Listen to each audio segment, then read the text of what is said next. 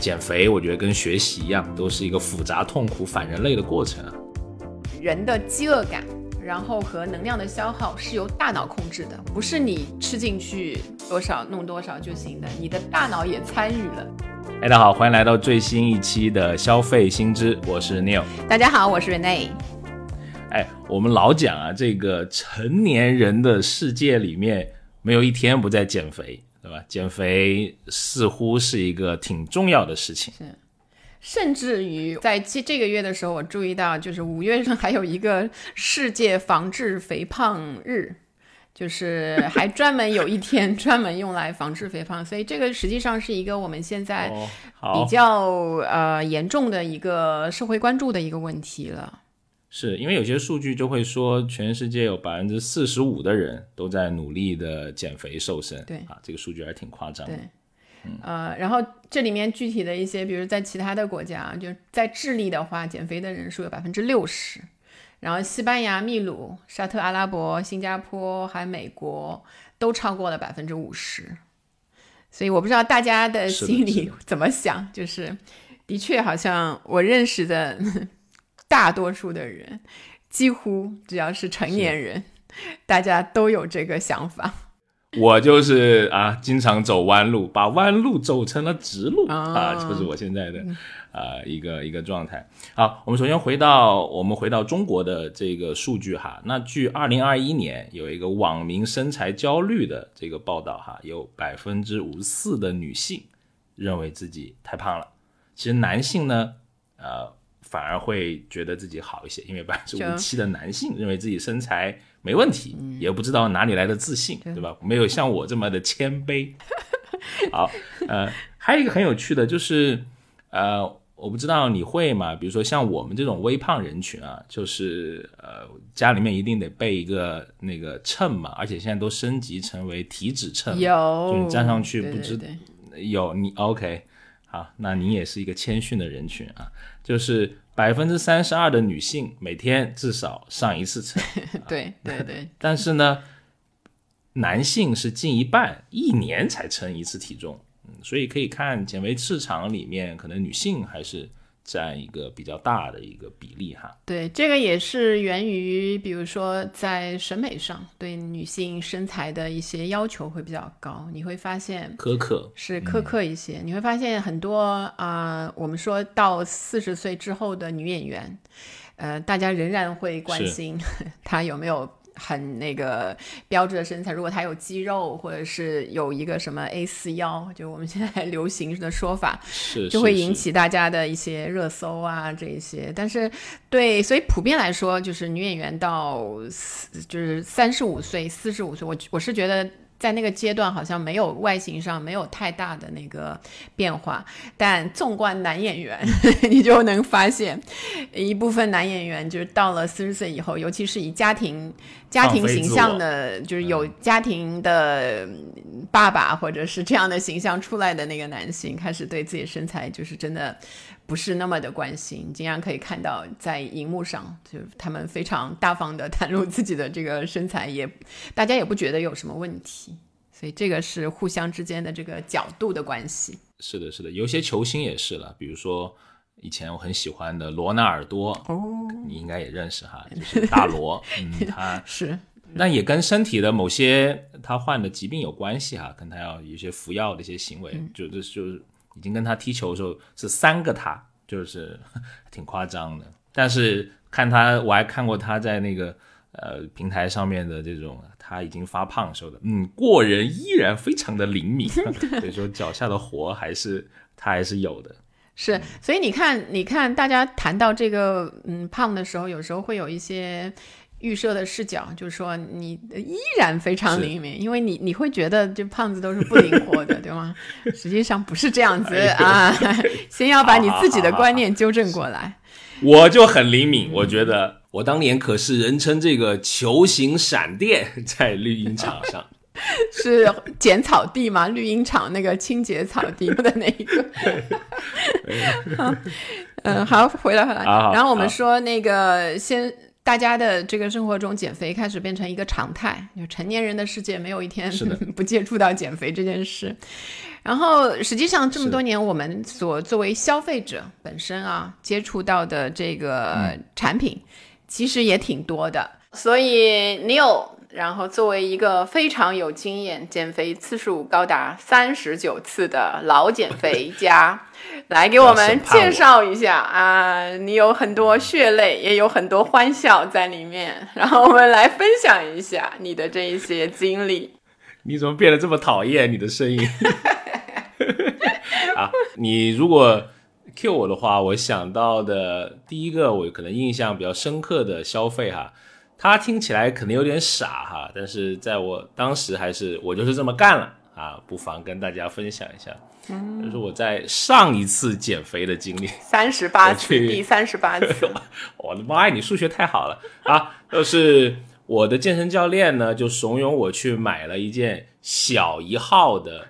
健身的衣服啊，那他的理念呢，就是说这样啊，会让你在镜子面前的你啊，显得不那么完美啊，这样子就会反向的激发出你的这个减肥的动力。嗯，我真的就去买了，我有脑子可能进水了，我感觉现在啊，然后我去买了一件那个安德玛啊，知名品牌，嗯，男的安德玛，女的 Lululemon，健身房标配。啊，反正就去弄了，哎呀，是吧？很久没有买那么贵的健身的那个衣服了，是吧？穿上去感觉特别不好，不是特别不好，因为你感觉你自己就像一个腊肠，你知道吧？就是立，而且是立体的腊肠，它小一号就就把你你该能够勒出来的肥肉都给你勒出来了，你知道吧？就你现在让我很有画面感，你知道腊肠加上你。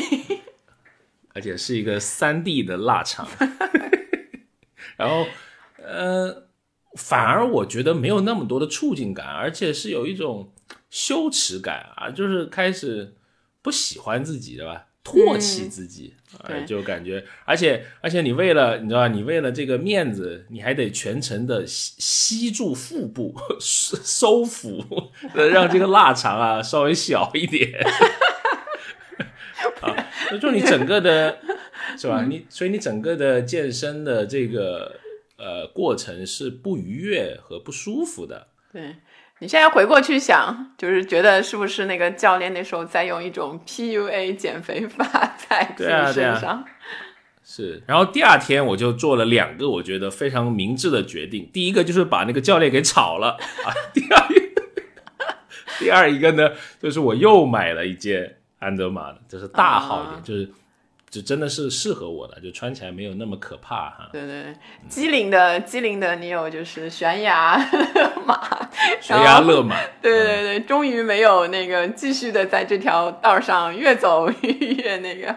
是是是。但实际上，在对商家来说啊。在这一笔生意当中，他给你买了卖了两两件，对吧？同样的，但是不同尺码的两套这个健身衣给你，他们也是说起来，他们好像互相勾结一样他们。我要发现了，是吗？这个 这个三十九次啊，是一种夸张的比喻，就跟那个什么疑似银河落九天是一样一样的哈。其实我的身材还是。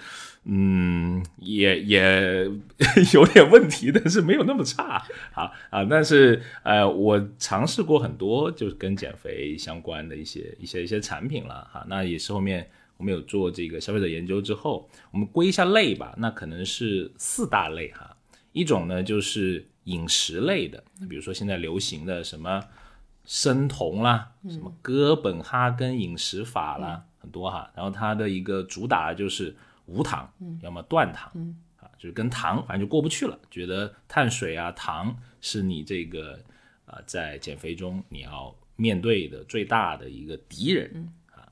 然后还有一种呢，第二种就是运动类的啦，比如说啊健身房啦，对吧？然后感觉健身教练都是一个那种专业的摄影师，你知道吧？就是他的一个很重要的作用。就是帮你拍美美照。对你这么一说，对对对我就醒悟过来了。为什么 我朋友们每次减肥，就是健身型的减肥，我都知道，就因为朋友圈一天到晚他们都在晒，对吧？然后我看那个打光，还有就是角度，然后非常专业因为你知道，就刚刚练出一点点的肌肉，其实是挺难拍出来的。你要调那个，一个是那个摄摄影的时候的光要找好，还有你后期要有一些那个处理，啊。所以我我觉得可能是他们，对吧？助你一把臂之那个肌。肉该拉大的拉大一点，没错没错肚子该就是戳小一点 啊。因为为什么呢？因为嗯，我甚至都觉得这种都促进了就减肥的成瘾性，你知道吗？就是因为每次你发你减肥的这种，不管是宣言也好啦，或者是你在健身房的这种呃实况的照片也好，你发朋友圈，一定是你这两天得到的赞最多的。是是我觉得大家可以试一下。是是，所以呢，你就屡次失败啊，屡次重新崛起，屡次在朋友圈得到安慰与正面鼓励，频繁无效的减肥，可能它也是某一个部分的一些推手吧，我觉得是这样。好，那呃，继续总结哈。那第三一类呢，就是一些服务类的哈，特别是啊、最近几年的线上的这种 App 开始特别的流行之后，比如说 Keep 类似的这些打头的啊、可以在家也可以完成健身的一些东西。那除了这个之外，还有一些在微信的流量起来之后很常见的，不知道你可能也在朋友圈有看过什么二十一天什么减肥打卡训练营，类似对对对吧？说这一个的话，我有一个那个补充啊，很有意思的就是你会看到很多的那个。呃，很多人会发，比如说二十一天这种，每天拍一张照片，然后最后或者还可以跟你编辑成一个短视频，就显示出你这个减肥的效果，对吧？前后判若两人那样。对对对但我从来就是没，就是实际上很多人在后面都都胖回去了，然后但从来没有见过有人会拍自己一天一天胖回去的那个照片啊。这一类的这个照片如果能够多一点的话，就可以。打醒我们这个反复减肥，尤其是有一些三十九次经验的一些朋友，对吧？那个可以缩短一些，夸张夸张，缩短啊一些。啊，因为朋友圈都是我们对美好生活的向往嘛，嗯对吧？你蛮难在朋友圈里面发泄一些负面的情绪的，除非你是人特别少的哈，特别是你后面或者你发分组的朋友圈，可能还有可能，对吧？你还是想维维持一个你这个伪光正的这么一个形象在朋友朋友圈里面。嗯啊，那服务的还有什么呢？就是现在的直播的这种减肥类的服务也是非常火的哈。啊，包括最早的那种网红，什么帕梅拉吧，应该是叫哈，对对对练练练习这种哈，他也入驻了小红书。那在抖音和小红书上面跟着直播的老师也好，或者 KOL 也嗯好，练减肥，我看到我身边的蛮多朋友也蛮多的这种情况哈，特别是他可能没有时间到健身房，那他在家里面哎跟着别人练一练，而且每天又是直播的，觉得哎这个还也挺好的，也能够形成一个习惯。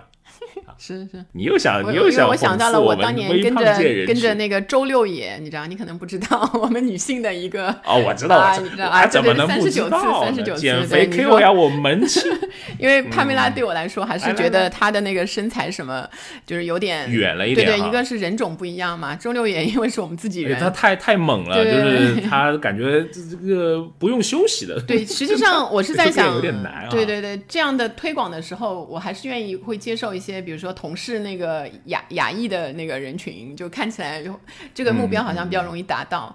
但上来一个那个细腰、那个长腿。那个又有肌肉的一个女生，就是觉得是一个遥不可及的一个目标了。所以我下半生的事业搞不好就去做一个这种什么减肥博主了，对不对？现在想一想，就是你把你把第四十次完成了之后，也有希望哦。不是，可能别人想看这种失败的案例，你知道吗？在绝望中寻找希望。对，我觉得你就是反鸡汤、辉反鸡汤的那种那种形式可以。好好，那接下来的第四种吧，那就是器械类的哈，就是一些啊，包包括一些从小的什么这种哑铃啊，或者什么很很普通的，但你会发现器械里面，我自己看到的是有两个很有意思的一个趋势。第一个趋势是之前你看起来比较大的设备，现在都有了折叠版。对对对，比如说跑步机是可以折叠的啊，可以缩成小小一坨，然后塞进你家的某个角落。比如说什么划船机，对，也是可以折叠的，也是可以塞到阳台的某个某个角落，不占你家的地方。啊，如果大家听我们之前的节目，我们讲二手那期，就 Rene 他现在是不买书的，主要是借书，主要是因为上海的房价太贵了。对对对，住在小房子的人不配买书。然后，然后为什么大家买可折叠的那个呢？然后我再传播一个小 tips，就是 张爱玲女士曾经说过，如果你一定要买一台跑步机的话，那就选可以晾衣服晾的最多的那一种。就是你会那个，就不是张爱玲说的，我我乱说。张爱玲那个时候居然就有跑步机了，不要当真。哎呀，就是我我本人总结出来，就你一定一定要买的话，一个是你考虑一下牌子好，那个那个这样容易在闲鱼上转掉；还有就是一定要留在家里的话，要可以晾衣服的，晾衣服的那个形式会比较好一些。哎，我我个人就亲身转过一台那个椭圆机，就是卖给了同个社区的。某一个人，我还担心卖不出去呢，就是哎，后面想不到也还呃挺快的那个交易，就他还。喊了一辆货拉拉来把它拉拉走了，因为根本没办法拆下来嘛。就是对，你看好，嗯，坏处是你购买这一类的那个产品的话，很大的机会你会你会放弃，你会中断这一个使用。是。然后好处呢，是因为还会有很多人愿意去尝试使用，所以二手的流转不那么困难。就在消费领域，它是一个通货，就你可以很很容易的，因为它又不太容易磨损，大家也用的不多，主要是对吧？你们用不到它磨损，绝对是是是。所以我买的是一个知名品牌，你看，一定要买好牌子，对吧？那个，对对对，抗通胀以及抗这个什么二手的这个折价，就一旦到本地房价上涨的时候，你就考虑，哎，我卖掉这个，省出一个平方来，对吧？吓人。啊，那根据那个之前中国体育用品联合会他发了一个报告啊，我觉得还挺有劲的，就是他把这种器械的一个方向啊，它有四个总结，一个是易安装，嗯，第二个是要轻巧，嗯，第三个就我们刚讲的不占地方，啊，第四个就想就是我想说第二个趋势就智能，就现在的这种器械都挺智能的啊，就是首先。它都给你安放了一块区域，要么可以放手机，要么可以放 iPad，就是你刷剧是很容易的哈，在在在那个上面。对，然后有些还会你踩上去之后，哎呀，给你监测各种的生理的指标啊，然后又通过什么 App，然后它有一个可追踪型的一种的数据，能让你呃对自己身体的认知是一个。更加的完整型的吧，而且你打开手机就能看你今天跑了多少啊，那个大概消耗了多少卡路里啊，相当于我喝了几瓶可乐啊，会有一些换算的，让你的运动更加的可视化吧，嗯，然后激励你去完成下一次。虽然是这样，减肥还是一个很困难的事情哈。对。然后，如果我们从那个呃比较呃数据化的角度来看的话，其实，在你刚才提到的那个饮食类当中，饮食类当中有一类的产品就是代餐，代餐在最近实际上是非常的呃红火。甚至有有我我听到对有几家那个比较头部的这个代餐的公司，要么就是拿到了呃比较大笔的那个投资，要么就已经开始准备要上市了，对吧？这 IPO 那个准备去了，所以这个市场开始慢慢的变得非常的红火，然后尤其是在这个呃三十五岁以下的那个我们说。嗯，整体的这个青年的那个人群当中啊，他的占就是吃代餐的那个人数大概在百分之五左右，所以实际上这是一个以以我们的人口基数来说，这是一个非常非常大的市场，而且这个市场还在不断的上升上升的阶段。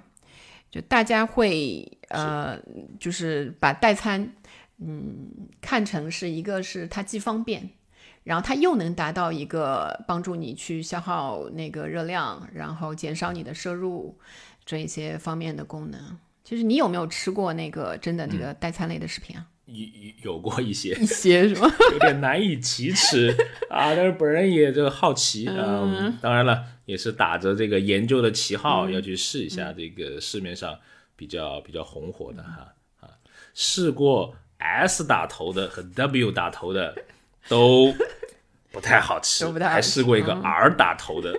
嗯，不太不太好吃。就是代餐的特点应该就不是好吃吧？你你是不是你是不是把你的标准放错了？但是他的品宣，他们的品宣都做得很好，哎，就让你感觉这是一个新潮的，是一个酷的东西啊，就是看起来挺好吃的。嗯，但可能可能我就活该这么胖吧？可能我就就受不了这个新的呃生活的。方式啊，可能我更愿意从比较原始的这种食物去来做。嗯，但是代餐奶昔在减肥里面是一个特别特别大的一个类目吧？哈，那比如说我们看一些商家的数据，可以看到哈，那像一九年我自己查到了，中国代餐的品牌数量只有不到三千个。哦，然后去年二零二零年直接增长了百分之二十五，嗯。啊，来到了快四千个。嗯，就是 挺夸张，所以有一个爆爆炸性的那个发展，爆炸性的增长是是是，可能跟疫情在家，大家就就闲着没事，然后也会有发胖的这种可能性的增加呗。而且减肥上的一个主流的认知啊，会觉得是七分吃三分练，就我们有个行话，减肥圈行话，有一个这种，那对吃的这个概念是是什么？很很看重的，对，比如说，你看，我给我我我给你举个例子啊，很有意思啊。你看京东图书三月份，今年三月份减肥瘦身类图书热销榜前三啊，有一个很显著的，就是萨巴厨房瘦身从早餐开始，从早餐就得 注意了啊，早餐不注意就不行。对，对，你看这个吃的还是很重要。是。好，呃，就是从吃的这个方面呢，实际上，呃，从心理学这个角度也做过一些研究，就吃对这个减肥的那一个方式一些影响。我感兴趣。所以心理学家呢会把所谓的这个吃货分成两类啊，一类就是想吃就吃，就是另一类呢就是比较谨慎的吃，他吃之前就是会考虑一下，呃，这个东西热量高不高，对吧？应不应该吃这一个？然后第一种想吃就吃的人呢，反而不太容易超重，为什么？因为这些人实际上也不太会去想这个吃这件事情啊，他不会瞻前顾后。而谨慎的这一些吃货呢，反而会更容易受到，比如说广告宣传一些，嗯，比如说超大分量、超大杯，然后无限量的自助餐这一类东西的影响和诱惑。嗯，甚至有时候在看到一些。广告，无论是在网络上啊，看到一些，比如说这种快餐类食品，一个鸡腿，一个香喷喷的鸡架，哎，鸡架对吧？最近的这个热点啊，热点，然后反而会更加会引起这种谨慎的吃货的人去暴饮暴食。嗯，这就是为什么那个想吃就吃这种类型的人反而不太容易这个超重。然后另外一个就是青少年。特别会陷入这个减肥后这种暴食的这种循环，他会不太容易控制吃。是，而且在十几岁的时候减过肥的女生，就是本来女生的这个身材焦虑就比男生要高一些。然后当他们十几岁的时候减过肥之后，到了比如说五年之后，这些心理学家重新去追踪他们，他们超重的概率就会是年普通人的三倍。所以就算他们一开始的时候体重正常。然后仍然会有比较高的概率会超重，所以这些研究呢都会显示出来，呃，有时候超重的同时可能会有这个饮食障碍的出现，所以在吃上特别的，嗯，你去一个是瞻前顾后，然后你去做很多很多的计划，让你这一段时间的吃变得非常的不正常，就不是想吃就吃的状态的话，反而如果你没办法坚持更长时间，我的意思是一辈子，那你就是后面面临这种反弹的那个风险会非常大。嗯绝望了，感觉这说的就是我呀！我要流眼泪了。当然，这个是一部分人群的追踪研究，当然也有可能有例外。不行了，我已经代入了。当然，我们也不是养生堂节目啊，就是先说这一点，就是为什么？但是有一个好处就是。人会反复的减肥，所以商家才会有机会嘛。嗯，你一蹴而就了，你这个后面的那些营销去做给谁呢？只有这个市场的人群是稳定而且不断增加的，对这个商家来说才是有机会的一个人群。是的，特别是你看到，而且现在，嗯，不只是商家的，你看现在的这种社交里面的内容，或者是这些 KOL 的这种影响，对吧？他都会觉得好像。很多的你喜欢的明星，他们都在减肥呢。比如说前段时间我在小红书上面看到那个，哎，那个叫什么？尹正。对对对，啊，尹正横空出世，为您推荐炖菜减肥，对吧？那个这个 焖菜好像叫焖菜，焖菜焖菜不是炖菜。哎呀，没有没有记住。某一种减肥餐吧，啊，在小红书，他每天还直播早上吃什么，中午吃什么，晚上吃什么，还挺有挺有意思。那可能。你需要一个这种共情的这种这种人呗，因为减肥我觉得跟学习一样，都是一个复杂、痛苦、反人类的过程啊。是，它是你需要有一些榜样的力量来给你这种鼓励或者是安抚呗。是，你还有什么发现？呃，我我还有一个想法，就是比如说那一些什么食谱啊，什么就是包括饮鸩减肥的那个，如果那么容易。就是一搜就能搜到，在网上立刻能看到，那那可能就是就是给你提供一个捷径嘛。但减肥减肥这件事情就是没有捷径你可走的，所以所以这个虽然在是嗯一个是舆论上，就是你经常可以看到减肥相关的或者身材焦虑相关的一些词，或者会上热搜，比如说像什么 A 四腰对吧？什么漫画什么腰之类的那些。会上热搜，反手什么就把腰抠住那种，然后还有就各种就太讨厌了，而且还是主要是针对女性的那一些，就是然后包括一些明星也会去效仿。实际上就在整个舆论当中给大家一个倾向，就是嗯，以前我记得说什么好女不过百。不过百，哦，你不过百，对对。哎呀，很多我们的姐妹这个都坑在了这一条这个上面，就是非常非常没有根据的一些一些这个，他也不考虑你有多高，对吧？你一米四还是一米七，就给你一个绝对的绝对值的这个标准，然后呃，也不知道谁提出来的，还是会有人会相信，所以这个这个人群有时候也会显得非常的盲目。这也是就是为什么有知道有很多坑，很多人也会踩很多很莫名其妙的，就是 就是你你在有一点智力的时候，你就不会相信的一些减肥的方式，甚至也会流行，就很值得我们去去想一下，到底是为什么？是这这可能跟我们开头我们讲，这就是大众对身体审美的一种。固有的偏见或者是看法吧，是，就是实际上在很久之前的话，也不一定是女性就是瘦以瘦为美的。渐渐的进入到现代之后，尤其在东亚社会，是。东亚社会是以一种女性要要白、要瘦、要显得小，就白瘦幼为一种这个审美趋向的。包括这个二次元，从二可能是从二次元那个带出来的，包括很多人会戏称说，很多的导演，比如说不管从那个他三十岁拍到七十岁，审美都是嗯都是不变的，对吧？有一些导演都是十八岁的那种女性的形象。哎呀，我知道你说谁了。然后还有像这个 B M 风，就是我们想要到的，大概是适合这个呃一米五左右，体重在。六呃七十到八十斤，对这样的女性的这个服饰风格，就是也会很流行。甚至我我有一个朋友的小孩儿，就是才十三四岁吧，他就已经开始就是对这个 M 风感兴趣。就他现在他现在其实因为现在的女孩子嗯，长身体都挺挺挺快，他已经过了这个一米五的那个，早就已经过了，可能到一米六几了，但他仍然会心里会喜欢那一种。就我感觉，好像在更早一些的女性，她可能会喜欢一些成熟的一种，呃，身体线条啊那一些，但是。到现在反而变得大家都会停留在那个就是未成年时候的那一个审美取向，这个其实还蛮令人头痛的。就是可能我也是年纪大了，我觉得怎么会这个大家的审美都留在那一个方面？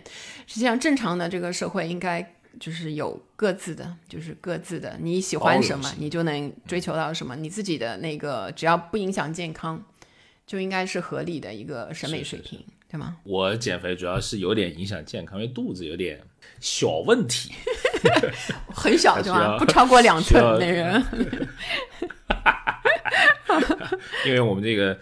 互联网行业的没有办法，职业病。我我觉得对于互联网行业的男性，就是最近的几年，可能是互联网开始进入了大家的视野，然后这一部分的人群收入高，但是好像嗯审美会在一个相对大家会有时候会取笑的那一个，就格子衬衫啊那那一些风格，头发少啊那一些。呃冲锋衣啊，对对对，类似这一些。然后相对来说，是这个人群对自己的那个外貌的注重点，可能也会在，比如说肚子大不大。因为我在很多互联网企业看到他们都有自己健身房，就很多人会去中午会去那个健身房练一练。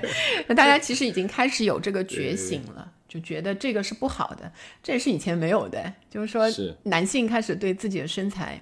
比较早就开始有一些那个注重，包括一些已经到四十岁以后的那个男性，他也开始做这些的事情。是是，刚刚你说的女性的审美，其实我觉得对男性的审美也会有一些，当然了，这个比女性的要宽容的多哈。我这个实话实说，但是也会有一些，比如说像我们已经像我们也是到了。就是一定年纪了哈，我们可以可以这么说哈。嗯，就比如说有一个词是我不喜欢的，就是油腻。嗯，对对对，油腻这件词感觉就跟减肥连在一起，有没有？实际上他讲的还不只是那个，对吗？还有一些气质上的对啊。油腻就是一个框，感觉就一照就把你就把你罩住了哈，就不管你多什么什么多出众某些方面，你这个人油腻，就整个从根上把你给推翻。所以你看，我们之前做的一个研究里面很有意思啊，男性跟女性其实在对瘦身这一块都会有追求的，而且比例都很高。但男性最注重的这里面的相关的关键词是增肌，他就觉得自己是肌肉少。不是胖，是肌肉少。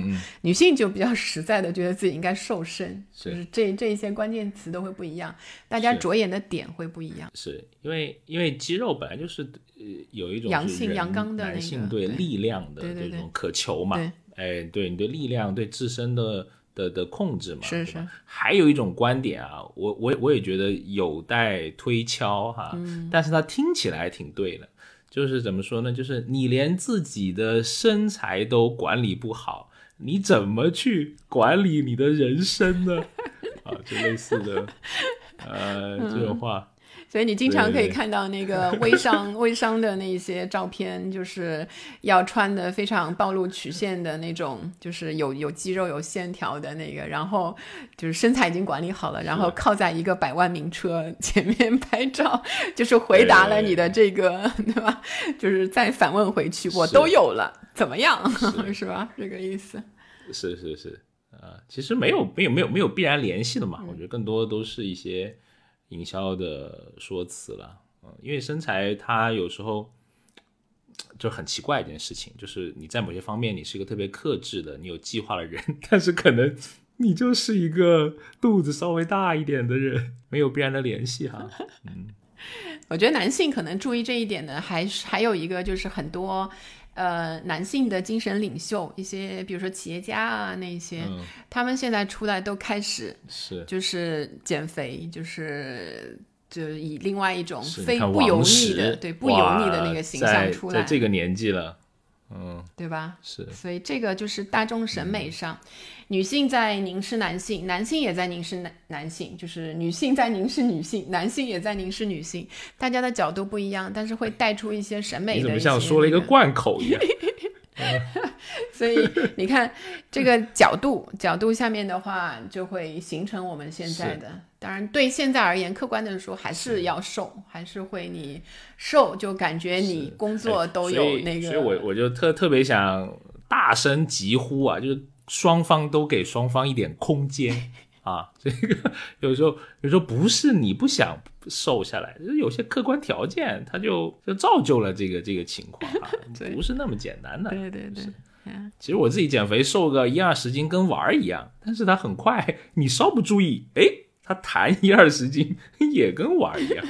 哦，为什么？呃，就可能跟我本身长得比较高可能有关系啊。一米九十几，是是是是。哦，那也没那么高，差不多。一米九十几，一百六十斤，哎，是一百六十斤吗？就比比比姚明矮半个头，差不多了啊。我也比矮姚明矮一点。好，对对对，矮半个身子。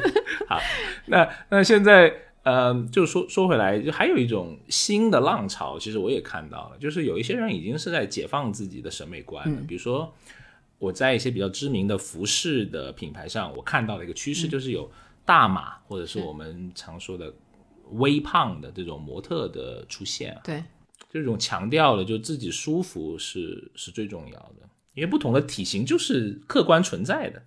我最近实际上就是按照你的那一个是呃，我在看一些那个服饰类的直播的时候，我会发现我自己如果比较本能的话，我会停下来看一些那个比较普通的那个模特在镜头前面，因为我后来去翻，因为他们都会把模特的那个身材的那些数数字打在那个上面嘛。比如说我比较喜欢看，我后来发现是比如说。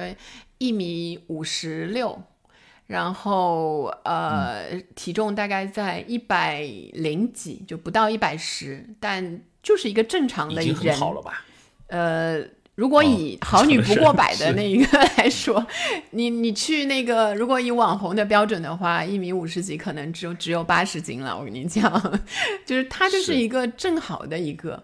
然后我就觉得她去试穿那一些，可能就很接近我们正常人，就不是那个筷子腿 那个又又长又瘦，然后又在那个滤镜下面看起来的那一个那一种效果。就是直播的话，我还是希望看到真实的那一个。你照片可以拍的美美的，但上身的时候，哎，你你会预计说，哎，我就是跟他差不多一个正常的体型，然后我穿出来就这样效果。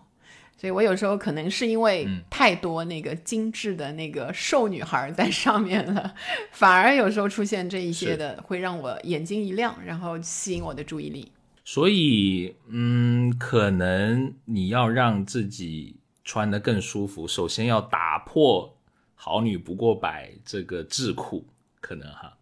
我觉得这个也是有一些那个服装的那个厂商啊，加给我们，尤其是女性这一些的那个枷锁。是，就比如说他说不合理的枷锁，美女都是穿零号的，哎呀，零号的衣服，哎呀，那个尺寸真的是。中码可能还是我，我不知道。男男性我觉得以穿大码才能企及的，就是男性不会以穿小码为荣啊。但女性可能感觉就是啊，你看一七零，然后九十斤穿 XS，哦，你就觉得哇身材好好这个。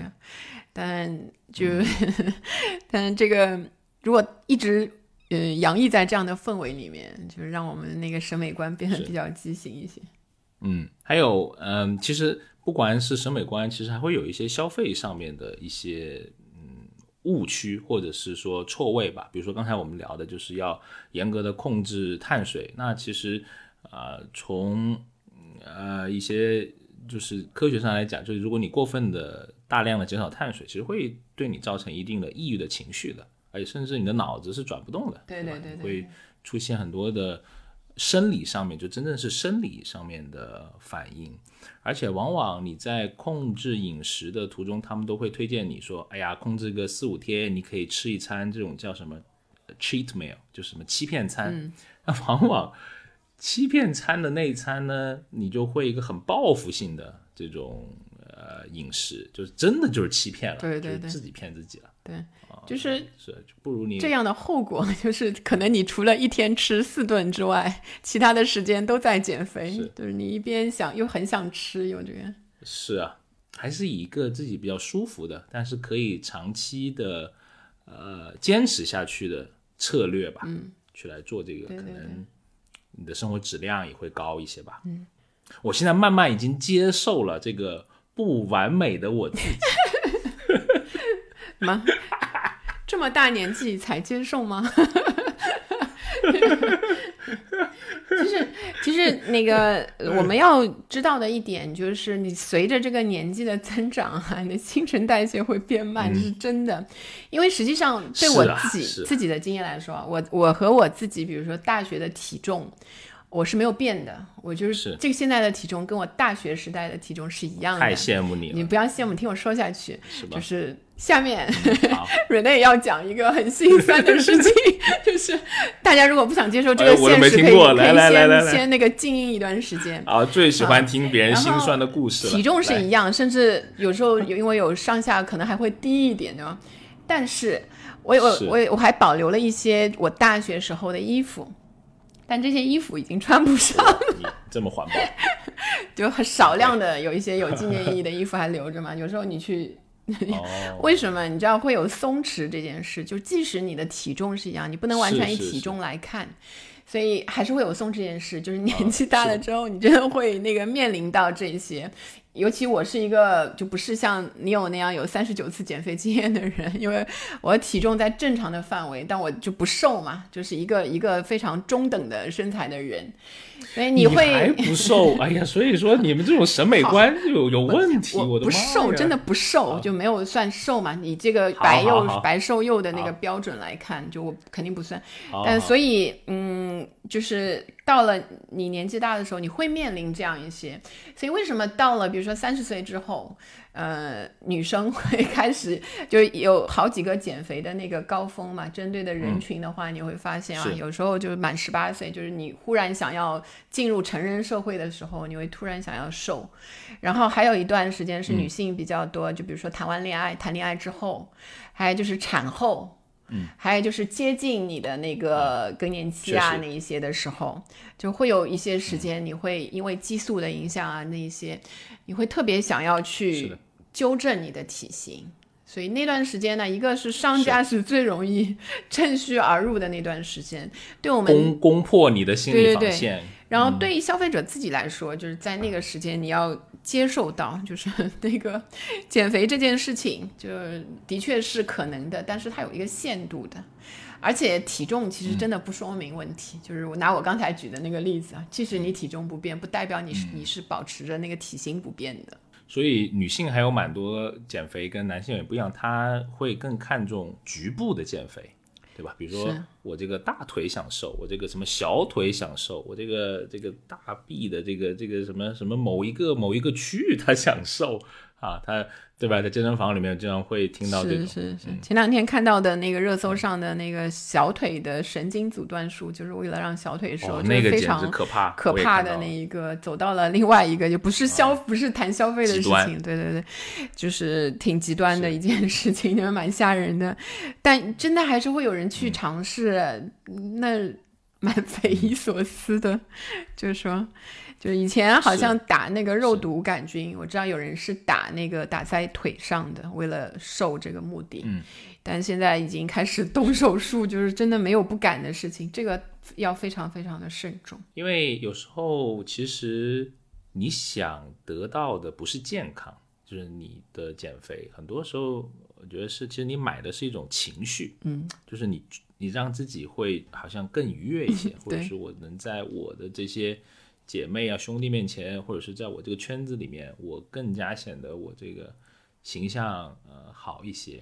所以你看那个，比如说那 Keep 的宣传啊，它就它的 slogan 就是自律给我自由，对对对，就是减肥是给你自由这个概念，而并不是说自律你会瘦三十斤，是对吧？它是，所以你看他提这个概念就更加的，一方面虚幻，但一方面又好像让你的追求感会会更强一些。减肥消费在现在就有点像一种生活方式，尤其在年轻人当中。我如果我减肥，我就是一个蛮酷的人，我就是一个对生活很积极，就是这样的一个一个形象，就会给我加分。这样就是不管那个 后面的结果，因为在朋友圈晒那个健身照片，总有一天就是不晒，尤其是比如说晒那个跑步啊。你知道有一个打圈的，我见到不同的地图，就总是会很有疑问，就是什么意义？就是是要让人去邂逅他吗？然后后来我发现不是，因为他一直在晒，然后晒一段时间又不晒了，就是那个那个那那一方面的那一种，呃，也达到和融入融入，就是同样有这样的一些价值观的人的人群当中的那一个目的。是。但当你真正开始减肥这个是这个慢慢真诚的时候，你真的很需要这种的，对吧？我是作为一个过来人，就是你会觉得被鼓励到，对吗？蛮有同理心这个事情，对对对，就是啊，就你发一下自己跑步的照片啊，对吧？别人点个赞啊，评论几句啊，你会感觉到一种。那种正能量的促进，你知道吗？因为这是很苦的一件事情，东西嘛要少吃，每天还要做过多的运动，然后打开这个热量缺口。对，就不管你去消费还是去运动，然后你得到了这个鼓励，然后这这个鼓励又支撑着你去有更多的减肥类型的消费。你看，这个是一个很好的一个形成了自己的一个循环。好，那我们最后嗯可以聊一聊，比如说嗯，你觉得有一些乱象，或者是怎么样才能够嗯更好的应对肥胖的一些措施，从消费上或者从消费的心理上。对对，我首先我讲一个讲一个正确的观念，这是我之前在看那个神经学家的一些一些论点的时候，我觉得还蛮有意思，我想分享一下。好，上点高度。一个是就是说嗯。体重实际上，你的减肥是有一个一个限度的，就是说，嗯，肯定是取决你吃多少，对吧？然后消耗消耗多少。但是很多人是没有意识到，就是这个人的饥饿感，然后和能量的消耗是由大脑控制的，不是你吃进去多少弄多少就行的，你的大脑也参与了，就是呃，大脑就是大脑会把很多的事情放在你的后台处理。就比如说你在打王者荣耀的时候，哇，激动啊，激动！但你不会担心一一打这个激动的时候，你就会忘了呼吸，所以它是放在后台处理的。怎么说呢？就是大脑对你的体重是有一套自己的想法的。就不管你自己觉得，对对对，你对吧？呃，你有一米九八，对吧？觉得自己是 那个五十公斤才正常，汗颜汗颜。大脑觉得不不不对，你一米九八，那你应该要有一，比如说一百五十斤，你才才才那个正常，对吧？那个没有没有一米九八那个，然后这个这个值呢就被称为你的一个 set point，然后我们叫它叫预设值。所以这个数值啊，大概可以浮动的范围是五公斤到七公斤，对正常的人来说。所以你就是你有会觉得你减十斤是很正常的，就很 easy 的一件事情，就因为你是在这个这个范畴里面。但是，所以你所有的生活方式改变，你健身了，你去蹦一蹦、跳一跳，去超级猩猩打一打，它可以在这个范围内影响你的体重，但在这个范围之外就非常的难了。因为你的大脑里面有很多化学的信号在控制你体重的增加，有十多种在下丘脑，下丘脑里面控制你体重的减少。然后整个系统呢就好像一个恒温器，就不管你外面把窗打开了，它还是会尽量的把室内的温度往这个方向调。它调的方式就是控制你的饥饿感。所以它会在不同的环境下维持你的体重，然后你剧烈减肥的时候，你的大脑也是一样，它就会用非常规的手段把身体调整到它想要的这个正常的合适的状态。所以你一旦非常规减肥，然后一下子减特别多的时候，大脑就会认为你快饿死了，就你快饿死了怎么办？然后就帮你去调整这个体重。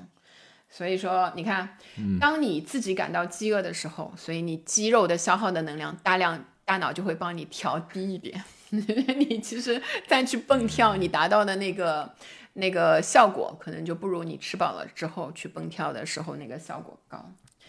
然后，如果你曾经减少过，这是哥伦比亚大学的一个研究的结果，就是如果你减少过百分之十的体重，那么你每天消耗的那个能量就会少二百五十到四百卡路里，因为你的新陈代谢就被压抑掉了，所以。这个体重的减少其实是有一个限度的，不要无无止境的去去追求这个瘦，对吧？你有对吗？没有，我我想的第一点就是可能是我脑子不好导致的这个。你们很容易减嘛，就说明在那个范畴里，就是你很容易，但是你一放松就会回来嘛。是，就是大脑开始你把脑脑子不好嘛，控控制不好嘛，就脑子控制太好了。哎，你人还是好。顶用，如果有什么什么脑机接口嘛，现在不都有啊？可能以后希望马斯克就赶紧帮你研制出来的嘛。马斯克主要自己还没有特别严重的这个烦恼，等他那个，他可能会先研究那个头发那一类的那个。人家头发已经植好了，没有，现在又不行了。国内有一些 研又不行了 啊，国内其实也有一些脑机方面的研究啊，也也希望他们能在啊，这是开玩笑的哈。好，那呃说回来，那更重要的还是一个健康的生活方式吧。就我们有些时候都有一些饮食的误区的，比如说我看到有一些人就是觉得说，哎呀，晚上不想吃肉，那就随便吃碗螺螺蛳粉啊，或者吃个麻辣烫。就当减肥呗，其实这两个食物并不减肥的，因为是呃高油高盐，也是高碳水的这种食物嘛，对吧？就不要觉得是素的东西就减肥啊，还是得有一些。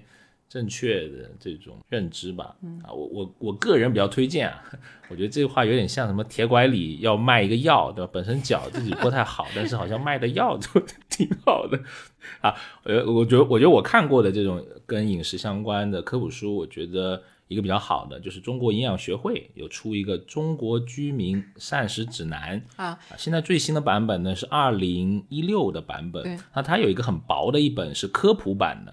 我觉得挺好的，这也是国家的一个指导饮食指导的，呃，一个一套丛书吧，一个很薄一本，很便宜，我觉得可以看一看，就是它你就能有可以纠正一些自己固有的错误的这种饮食的观念。对，而且它有些方法还挺容易实行的，啊，比如说有一个盘子，那这个盘子里面有多少是米饭，多少是菜，多少是肉，你的大概的量，因为你每次如果你都上那个秤，因为我也干过这个事情，就是不是一个正常人可以坚持的，就是每次吃个东西称一下，然后算卡路里，啊，会崩溃的，就是我我自己的经验啊，是。这样，还是得有一些更加可行的、更长能够持续的，呃，健康的方式吧，我觉得。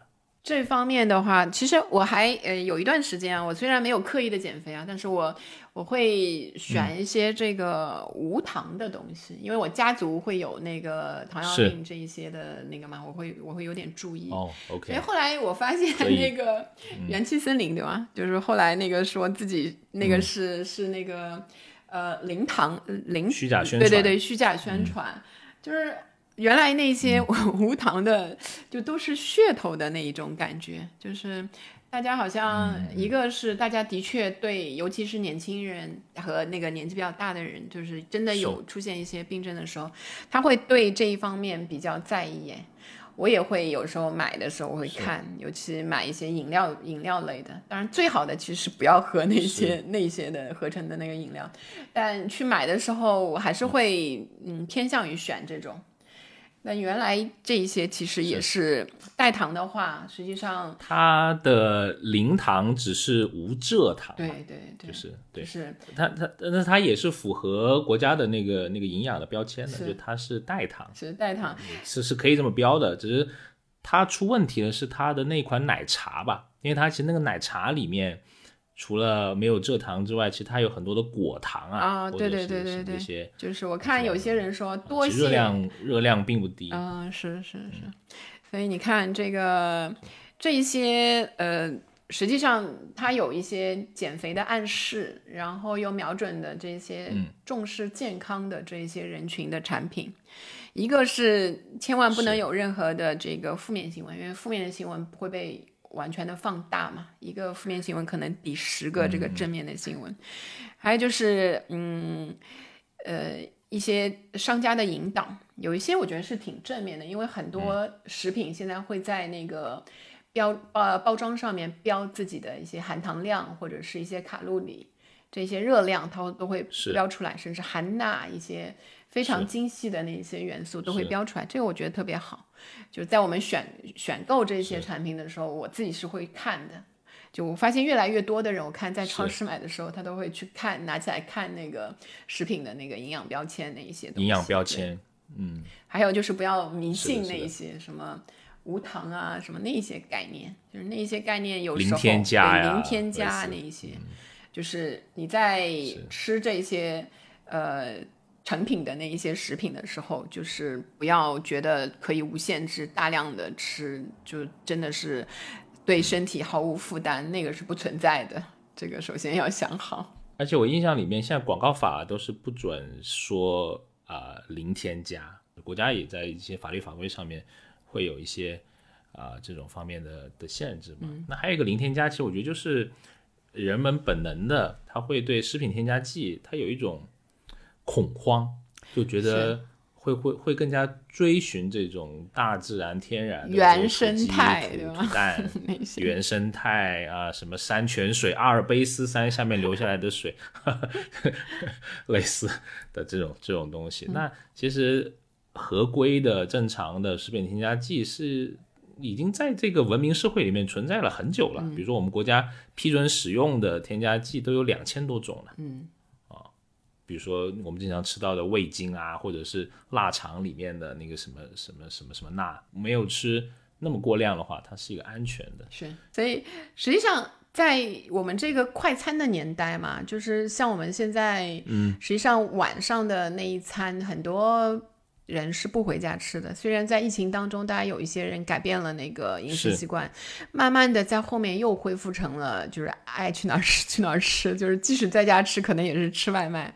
实际上，那一些、呃快餐时代里面，对饮食环境其实对人的这个发胖是影响挺大的，所以你要去减少摄入，然后去注重健康，注重这个呃摄入的那一些细致的那一些能量，其实也是蛮难的。就送来的一锅东西，你也很难去问这个里面放了多少那个调味啊什么之类的东西。但是我自己的经验啊，我觉得那些做所谓的减脂餐啊，或者是健康的，很容易倒闭。这些这些店铺，就是我经常点着点着觉得还不错的，哎，过两天它就没了。就是 可能这种吸引年轻人的就比较嗯快餐，就是点外卖的那个人群的嘛，基本上也就是你需要有那个嗯还是喜欢吃重口那味的些一些东西，有味道一对点的，嗯往往这个是跟你那个减肥餐是完全背道而驰的，你就背道而驰在里面一个一个麻辣什么什么代餐，你感觉就不靠谱这个东西，